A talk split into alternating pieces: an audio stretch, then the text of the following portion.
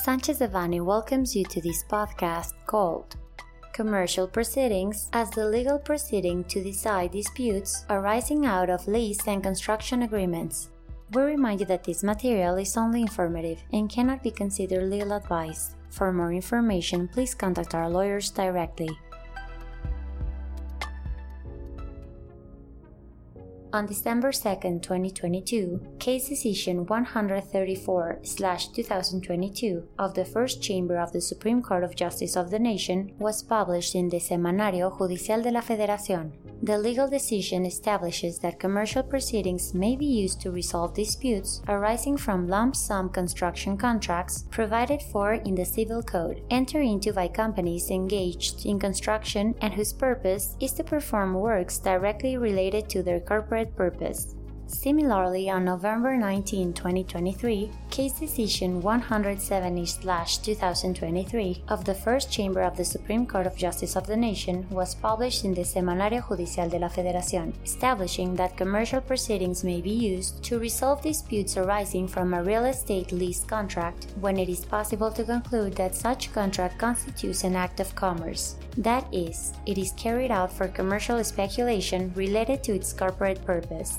It should not be overlooked that the procedure is a requirement that constitutes a matter of public order that must even be studied ex officio by the judicial courts, since it is an institution of the concept of effective jurisdictional protection. Non observance of the procedural path would entail, therefore, a violation of the guarantees of legality and legal certainty. When we speak of a procedure, we refer to the type of procedure and the procedural rules that must be followed for the processing of a certain action. Article 149 of the Code of Commerce establishes that the purpose of the commercial procedure is to air and decide disputes arising from commercial acts, as defined in Articles 4, 75, and 76 of the same law. Previously, the fact that the lease contract and the lump sum construction contract were not included in the catalog of Article 75 of the Code of Commerce, in addition to being regulated by civil law, had resulted in decisions where it was concluded that the appropriate remedy was the civil one, resulting in multiple procedural exceptions where the parties argued about the appropriate remedy before even being able to begin the discussion on the merits of the dispute that brought them before the courts. The jurisprudence theses detailed in the first part of this podcast are of great relevance since they resolve the parameters to determine the appropriate remedy for disputes regarding lease agreements and lump sum construction contracts, which must be analyzed on a case by case basis.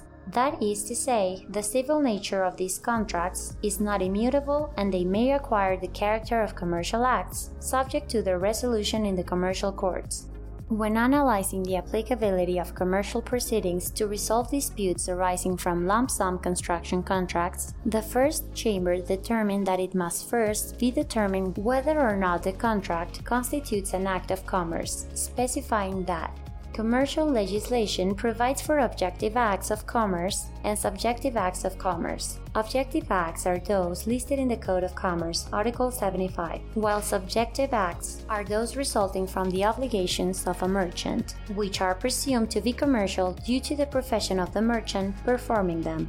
Article 75, Section 6 considers construction companies to be commercial entities. The first chamber clarifies that what must be considered acts of commerce are the legal acts performed by legal entities engaged in construction. Article 75, Section 6 has an objective character. As a consequence, not every act performed by a construction company will automatically have the character of an act of commerce, but only those acts that the companies perform in direct compliance with their corporate purpose, that is, that are related to construction. Having said the foregoing, a lump sum construction contract will have the nature of an act of commerce, and therefore the commercial proceedings will apply, to the extent that it is entered into by merchants engaged in construction as a commercial activity. When analyzing the appropriateness of the mercantile proceeding to resolve disputes arising from real estate lease agreements, the first chamber determined that it must first be determined whether or not the contract constitutes an act of commerce, specifying that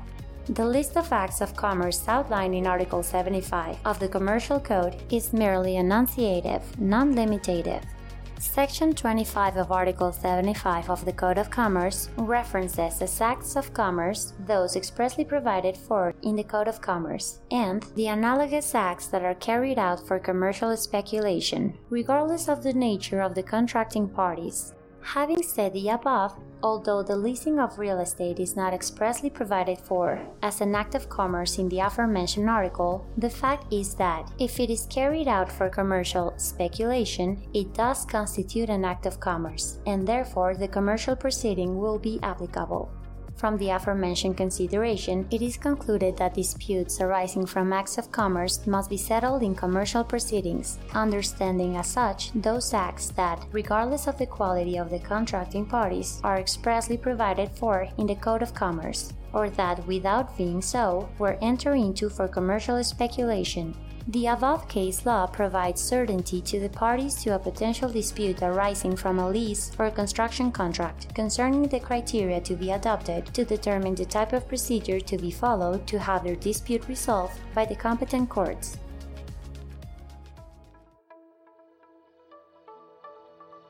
This content was prepared by Alfonso López Lajud, Diego Gómez-Haro Castelson, Rafael Villamar Ramos,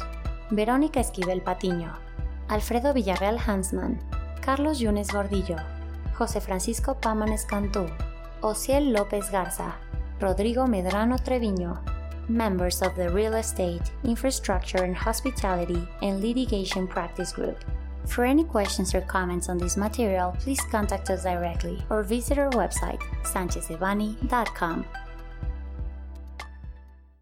Unless otherwise specified, users of this podcast may save and use the information contained here only for educational, personal, and non commercial purposes. Therefore, its reproduction for any other medium is prohibited, including but not limited to copying, retransmitting, or editing without prior permission of Sanchez Devanny Eseverri,